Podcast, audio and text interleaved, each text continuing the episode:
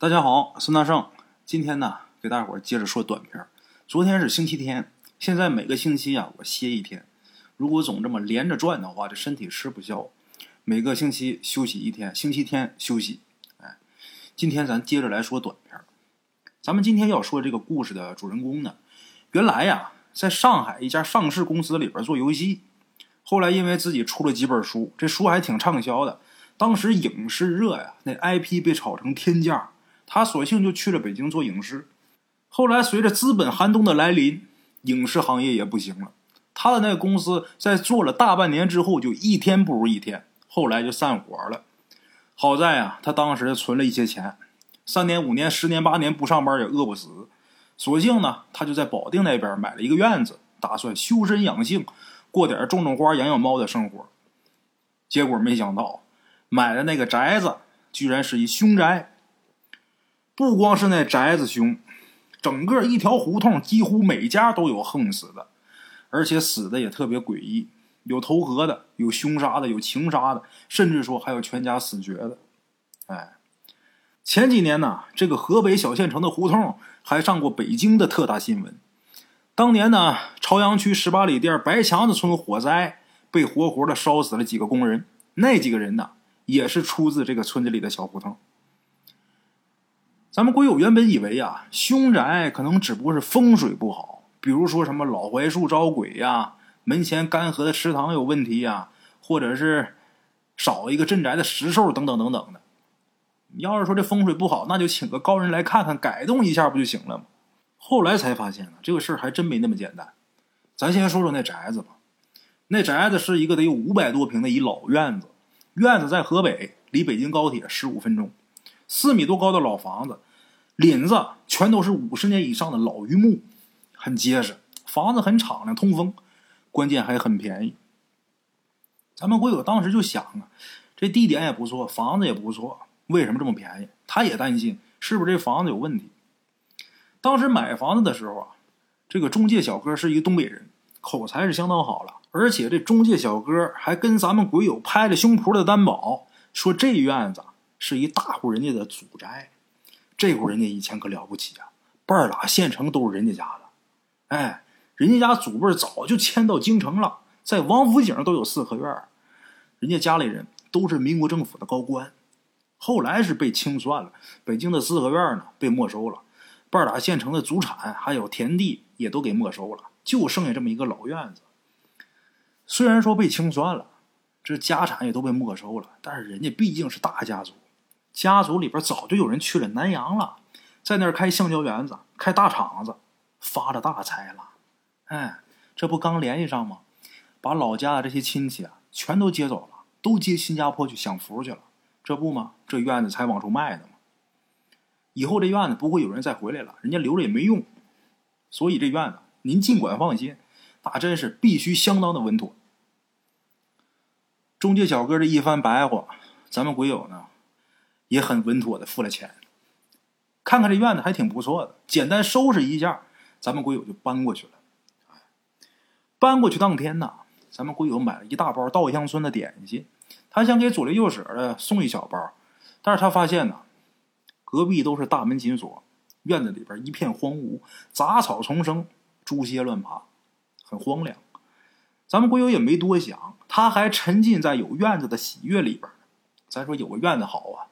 你可以挖个池塘养点鱼，弄一个花墙，再铺一个草坪，你再弄一个喝茶的凉亭，拴一个秋千，弄一把藤椅，哎，你还能种一棵树。愿意弄的话，你再搭一个树屋，养点小猫小狗，它可以到处乱跑，那多幸福啊！哎，简直就完美。咱们鬼友还找了一朋友，他的朋友是一设计师，让他给看看，说这房子怎么装修。他这个朋友来了之后说呀：“你这个房屋的整体结构呢都很好，主要呢靠软装，换上全套的家具，哎就很好了。”他建议啊说：“你得盖一个卫生间，安一个抽水马桶，要不然的话呀，这村里面都是旱厕，不方便。”他这设计师朋友啊，在院子里边走了一圈，看院子角那地方搭了一个小棚子，这小棚搭的挺低挺黑的，里边堆着各种东西，什么香炉啊、黄纸什么都有。他这设计师朋友就告诉他，说：“你把这小房推倒，在这地方盖一个卫生间，正好。盖一洗手间那是一个小工程啊。他这设计师朋友就给他画了一张详细的图纸，然后人家就回去了，告诉他说：“你随便找一个工头啊，盖起来就行了。哎，不用那么严格，能用就行。”咱们鬼友呢，在网上联系一个小工头，这小工头原本呢满口答应，结果呢，咱们鬼友给了他地址之后啊，对方的态度立马大变，支支吾吾的各种理由推脱，最后呢，直接把咱们鬼友电话给拉黑了。后来咱们鬼友也火了。直接就在村子里边招工，就找村里边人来盖呗，反正就盖一卫生间，也没什么难的。就这样，来了两个老工人。这俩老工人呐，他俩来干活，带着工具，还带着一个疯疯癫癫的小伙子。这小伙长得倒是白净的，见人就笑，还喜欢唱歌，倒是不讨厌。这老工人说了，大工呢一百五一天，小工呢一百一天。大工就是他们俩，小工就是这傻小子。咱们鬼友一听这价不高，但是也有点不愿意，就心想这傻小子也干不了正经活，干嘛还得给他钱呢？后来咱们鬼友才知道，这傻小子他那用处根本不是干活，嘿，怎么回事呢？咱们接着说，农村动土是一件大事他不是说你哪一天想盖个什么东西，挖土、砌地基就能盖。不行，你得看老黄历，还得杀两只红公鸡拜土地。因为这个，又等了两三天才开工。两个老工人呢，活干的不错，没几天这厕所就盖起来了。咱们鬼友也挺开心，晚上呢就请他们喝了一顿酒。一喝上酒，这话就多，这天儿就聊开了。这一聊，咱们鬼友才知道这个胡同有多邪乎。这俩老工人说呀，原本他们这个村啊。风水很好，有山有水，山清水秀。这个山呐，虽然是个小山，但是胜在秀美。这水呀，就是拒马河的支流，从北京城一路淌过来的。那水清凉清凉的，里边到处都是小鱼小虾，也算是一条小龙脉了。但是几十年前呢，突然间水脉就断了，然后呢，山也枯了。有懂行的就说呀，他们这地方风水坏。被人给截断了，所以老出邪乎事。咱们鬼友他们家这个院子左边那户邻居是一杀猪匠，最爱喝酒。这杀猪匠有两个孩子，老大十五那年，老二十三那年。这十五的孩子跟别人打架，仇家晚上就找上门来了，要找他们家大儿子寻仇。这当爹的当时喝酒喝的呀，酩酊大醉。外边砸门，迷迷糊糊，他把门打开以后，又进屋睡觉去了。结果这群人冲进来，把他大儿子给捅死。第二天，这当爹的醒酒以后，发现二儿子抱着大儿子的尸体呀，在那傻呵呵乐呢。为什么呀？老二都已经吓疯了。这当爹的承受不住，当场在自己家院子那棵老槐树上就吊死了。这老工人很感慨，说这事儿闹得凶啊。想在你们家这地方动土开工，必须得带着小二才行。咱们鬼友就问谁是小二？这俩工人指了指正抱着烧鸡直啃那傻小子，他就是小二，就是当年被吓傻那二儿子。哎，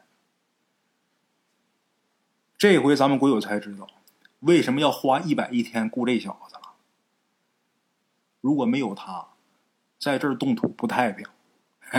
想到这儿啊，咱们鬼友还觉得这一百块钱花的挺值。其中另一个工人又聊起了咱们鬼友他这个院子右边那一家。刚才说小二那家是左边，又说右边那一家，那家是全家死绝。就说这家也是倒霉。原来呀特别穷，后来日子过得终于好点了，就开始得病，还全是癌症，血癌、肺癌、肝癌，没几年这一家都死光了。他们家别说人，他们家就养鸡都养不活。一起买的小鸡崽别人家的都挺好，他们家没几天就死了了。这就是风水。这俩老工人呐，又说了说这条胡同其他几户人家，这个热闹啊，有车祸的，有溺水的，还有夏天钻到草垛里边睡觉闷死的，反正怎么死的都有。咱们会有忍不住就问他俩，就是说，那这胡同这么凶，为什么他们不搬走啊？其中有一个老工人点点头说：“呀，是啊，最后三家搬到北京打工去了。谁也没想到，一年以后，北京朝阳区失火，把那几个人给烧死了。烧死了几个人，涉及三户人家，就是这条胡同里边搬走那三家。咱们鬼友忍不住就问说：这胡同全那么倒霉吗？有没有没事的呀？”这俩人异口同声的说：“有，太有了。”他说：“呀，这条胡同里边有一家，之前是三代贫农，那穷的都尿血，眼看都要不行了。咱们中国有句古话叫‘穷不过三代’，这句话的意思也不一定就是说第四代就有钱了，而是说到了第三代啊，你还那么穷，那你肯定就绝户了，你娶不上媳妇都，你哪来第四代呀？所以叫‘穷不过三代’。”可能也有这么一层意思。这户人家就特别穷，后来也不知道怎么回事，这家突然就暴富。一开始搞农业，后来开矿，现在盖楼呢。什么火干什么，干什么什么火，那真跟中邪了似的。咱们鬼友就好奇说：“那他们现在还在这住吗？”其中一个老工人说：“呀，他们家那么有钱，在北京大别墅都有。不过也怪了啊。”他们家主要还是住这儿，咱们鬼友忍不住就笑了，就说啊，没成想啊，我们这胡同里边还住了一个亿万富翁啊！这时候，这二位老工人全笑了，说：“何止亿万呢，他得趁上百个亿。”咱们鬼友又问他：“那我买的这宅子死没死过人呢？”这俩人很肯定说：“没有，绝对没有。”咱们鬼友也有一点惊讶，说。那为什么周围的宅子都死人，就我这个没事儿？没想到这话一问出来，周围一下就安静了，就没人说话了。正在这时候，啃着烧鸡那小二突然间把头抬起来，傻傻的一边笑一边对着空荡荡的院子角落喊了一句：“你们俩过来玩啊！”这大半夜的，小二猛这么喊一嗓子。真是让人毛骨悚然呐！咱们鬼友扭头看看小二看的那方向，那方向之前也有一个棚子，那个棚子也拆了。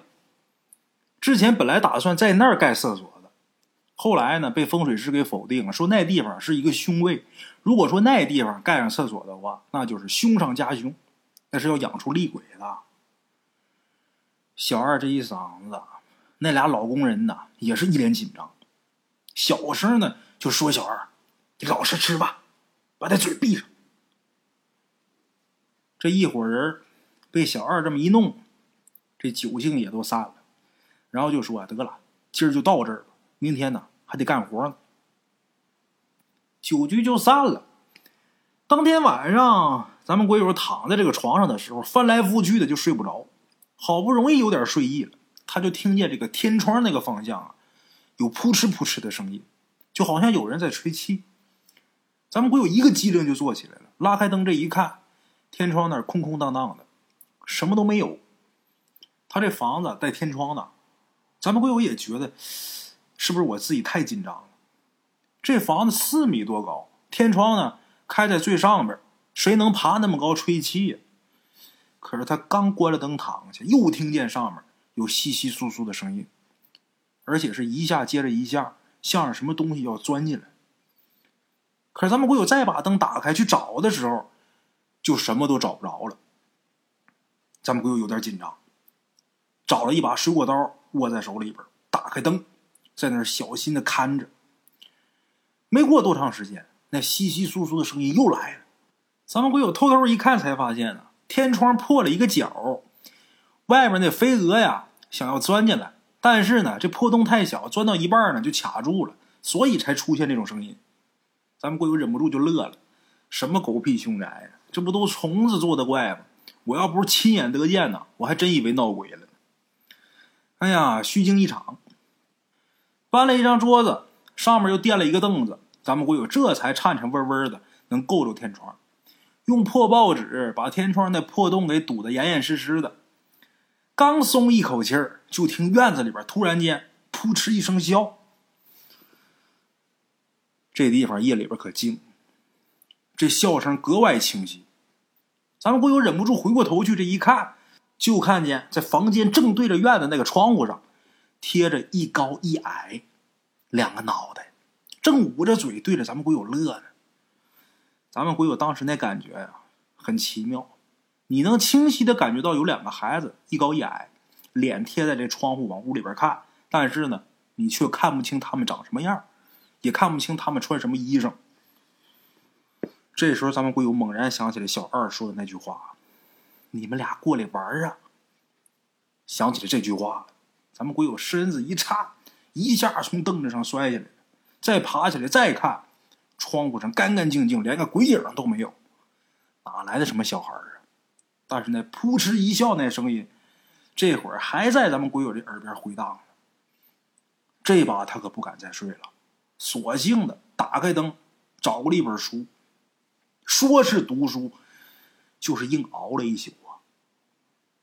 第二天一早，咱们鬼友就火速联系了中介，结果中介还是那跟他拍胸脯保证过那哥们儿说啊，这房子肯定没问题。第一，绝对没死过人；第二。原本那家人呐，在这儿住没病没灾的，而且人家去南阳也发了大财了，这房子风水能不好？中介还信誓旦旦的保证，肯定没有你说的那些事儿。人就是一种很奇怪的生物，不管你晚上再怕，等到了白天，青天白日，你左看看右看看，院子还是那个院子，窗户还是那窗户，你自己就先否定自己了。你觉得什么都是自己神经过敏，哪有什么鬼怪的？中介这么一说，大白天的，也就不太在意了。按说村子里边乡里乡亲的来回串个门太正常了，但是大伙得知道啊，咱们鬼友他住的那个胡同哪有什么人呢？你别说来串门的，胡同对面有一老太太，据说那老太太八字弱，路过坟地的时候都会看见一些可怕的鬼影什么的，还特别容易招鬼上身。那老太太就特别怕这些东西。尤其怕咱们鬼友住的这个胡同，据说啊，那老太太十来年了都不敢打这胡同路过，都说他们这胡同啊太凶。一想这些，咱们鬼友又有点紧张。看看青天白日，到底什么东西作祟？第二天，那俩老工人又是过来干活，咱们鬼友把这事儿呢又跟这俩老工人说了一遍。其中有一个老工人呢，想说什么，但是却被另一个年长的老工人狠狠的给瞪了一眼，硬把这位这话给噎回去了。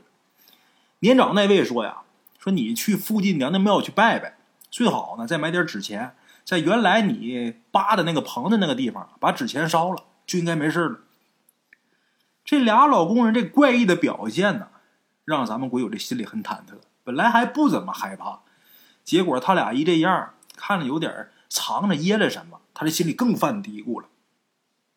这时候啊，那老工人说了：“小二啊，晚上也没个正经去处，也就是到处去瞎逛荡去。这样啊，晚上让他陪你睡，他火力壮，你给他打个地铺就行。”这老工人这么一说，咱们鬼友啊，才稍稍放下心。之后，咱们会有雇了一辆车，先去了这俩老工人说的那个娘娘庙。这个娘娘庙啊，也不是什么正规的庙。可以说连庙都不算，就是村民自己修的，最多算是一个草庵，很小。里边供奉的娘娘呢，也不是观音大士，也不是王母娘娘，是一个普通的村姑。据说供的这位啊，是这个村里边之前修仙出去的人。别看这庙不起眼，但是呢，这香火却挺旺盛。附近的村子，凡是有个村民头疼脑热的，或者是小孩晚上哭啊，都会来这地方拜一拜。拜完之后，据说就好了。这个娘娘庙旁边呢，有个卖黄纸香烛的，咱们鬼友啊瞎买了一些，又给小二买了一点糖，买了一点点心，然后就回去了。当天晚上呢，咱们鬼友也是按照老工人说的，在原来那个棚子那地方烧了纸钱，之后就带着小二回屋睡觉去了。当天晚上啊，咱们鬼友这个觉睡得还行，但是做了一个噩梦，迷迷糊糊的就听见有人敲窗户，就那俩孩子。这俩孩子啊，一开始抓着一把钱，高高兴兴的跑来跑去，嘻嘻哈哈的笑，在窗户那儿跟咱们鬼友摆手致意，光着小脚啊，来回吧嗒吧嗒的跑。后来俩孩子突然间就怒了，把钱狠狠的就摔地上了，然后开始掐着腰，伸手指责咱们鬼友，还狠狠的推了他一把。咱们鬼友就觉得自己的身体猛然一悬空，好像是要掉到山崖下面似的。这人猛的一下就惊醒了，醒过来之后，他这一看啊，外边天已经发白了，旁边这小二那呼噜打的那个响啊，南柯一梦，知道是做梦，咱们鬼友才松一口气儿，就想下去去倒杯水喝。结果他发现地上散落着很多花花绿绿的照片。咱们鬼友把这照片捡起来一看，上面画的是十殿阎罗，咱们鬼友浑身这汗毛都竖起来了。这他妈哪是照片啊？这不是我今天烧的纸钱吗？再联想起来梦中那个场景，俩孩子把这纸钱狠狠的往他身上一摔，咱们鬼友就觉得头皮一阵发麻。这房子可能真出大问题了。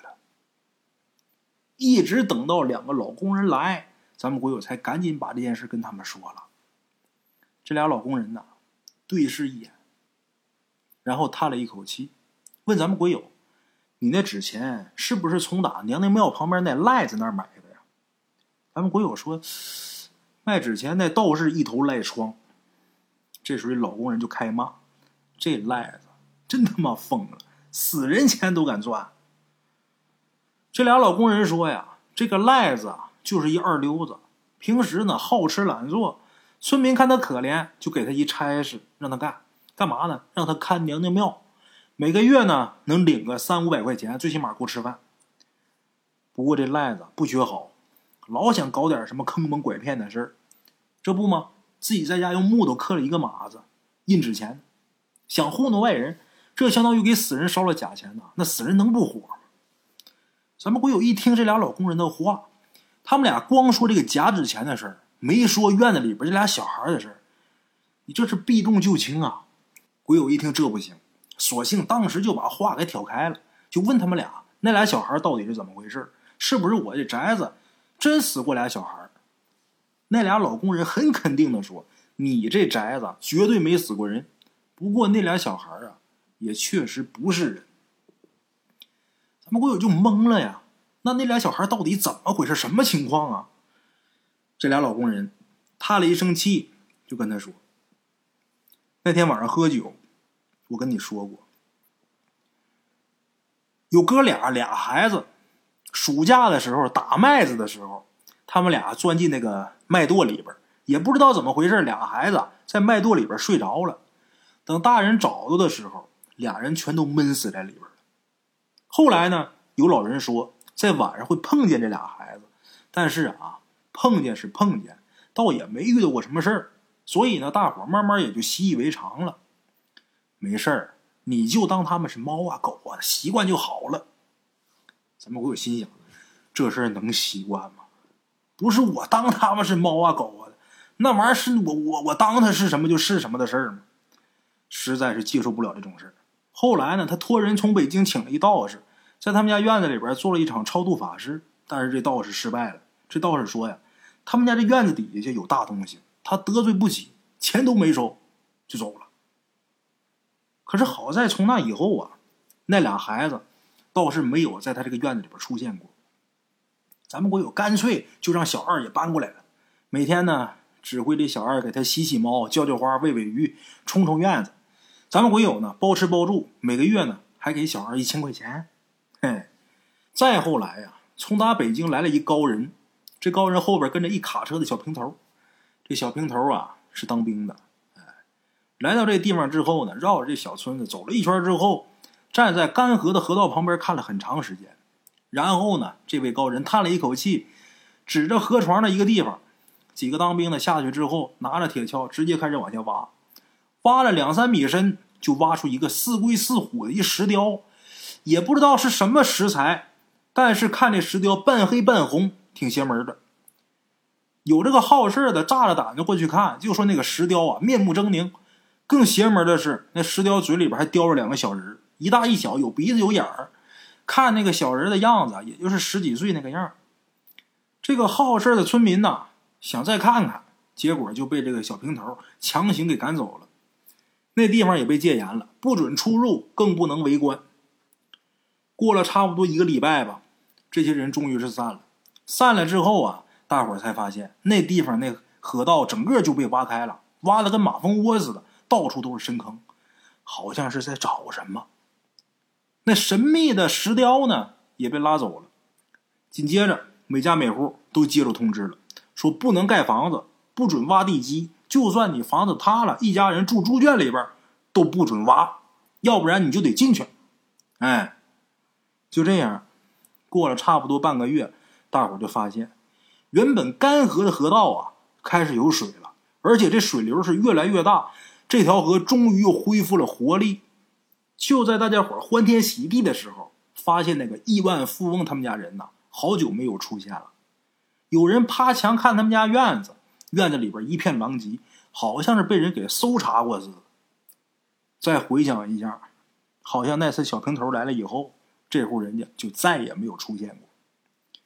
紧接着又过了半年，平地一声雷，这地方突然间被划为了某个千年大计的新区。咱们鬼友那院子呢，也迅速的增值，增了好几倍。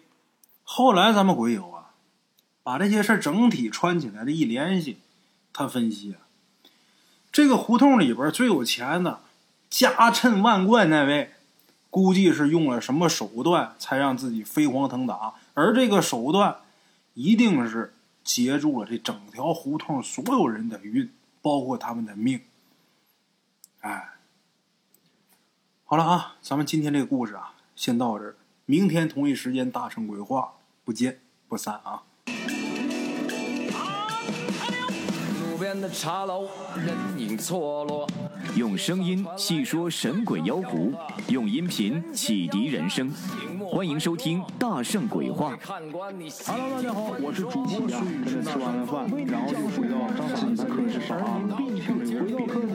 喜马拉雅、百度搜索“大圣鬼话”，跟孙宇、孙大圣一起探索另一个世界。那天山女子独守孤城，也只是感谢鬼友们，感谢鬼友们，感谢鬼友们一路陪伴。大圣鬼话，见字如面。欲知后事如何，且听我下回分说。